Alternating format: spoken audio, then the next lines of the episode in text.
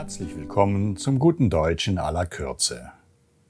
Bald beginnt die Vorweihnachtszeit und da pflegen manche Gegenden den alten Brauch des Klausklöpfens. Dabei klöpft, also knallt man mit, ja, mit was eigentlich? In der Schweiz nennt man das Geißel, in der Mundart Geißle. Im Hochdeutschen ist das eine Peitsche. Dort ist die Geißel reserviert für jenes Instrument, mit dem religiöse Fanatiker sich selbst kasteien, also blutig schlagen.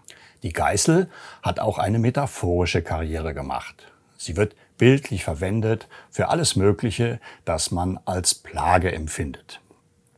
Die Bandenkriminalität ist die Geißel Mittelamerikas. Die Schwarzarbeit die Geißel der Wirtschaft. Der Deppenapostroph die Geißel der Rechtschreibung und so weiter. Geißle kann im Schweizerdeutschen aber auch etwas ganz anderes bedeuten, nämlich das, was im Hochdeutschen die Geisel ist mit weichem S.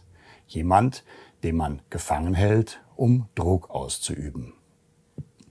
Die Geisel ist übrigens immer weiblich, auch wenn es ein Mann ist, der in diese unerquickliche Situation gerät.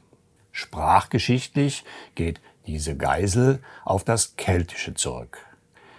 Bei den alten Kelten gab es die Institution des Leibbürgen, eine Art menschliches Pfand. Sie kennen das vielleicht aus Schillers Ballade Die Bürgschaft. Pfand oder Peitsche, das kann man eigentlich nicht verwechseln, obwohl in der Mundart beides Geißle heißt. Trotzdem kommt es immer wieder vor, dass man von Geisel der Menschheit spricht oder liest.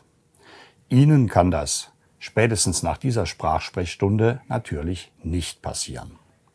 Denken Sie daran, Sprache ist unser Schatz, hüten und pflegen wir sie.